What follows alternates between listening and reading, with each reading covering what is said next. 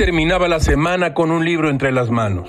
La tentación del fracaso del escritor peruano Julio Ramón Ribeiro, nacido en 1929, muerto en 1994. Seix Barral republicó el año de 2021 y en un solo volumen el diario personal de 1950 a 1978 de Ribeiro, ahora con un prólogo de Enrique Vilamatas. Desde hace años Gil lee a Ribeiro y reconoce en él a uno de los grandes escritores latinoamericanos del siglo XX. Gamés no exagera. El volumen que reúne sus cuentos, La Palabra del Mundo, así lo demuestra. Sus novelas Geniecillos Dominicales de 65, 1965, Cambió de Guardia, también de 76, y sus ensayos personales exhiben a un prosista de vuelos altos y al mismo tiempo al ras de la vida cotidiana. Aquí van dos tabletas de este diario y de esta prosa peruana. Escuche usted.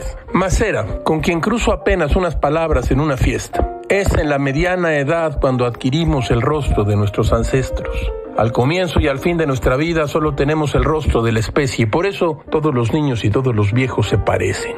Esta otra, nuestra vida no es más que la evolución en torno a unos cuantos objetos. Todo, todo es muy raro, caracho. Como diría el propio Julio Ramón Ribeiro, cuando recobro la razón, me vuelvo loco.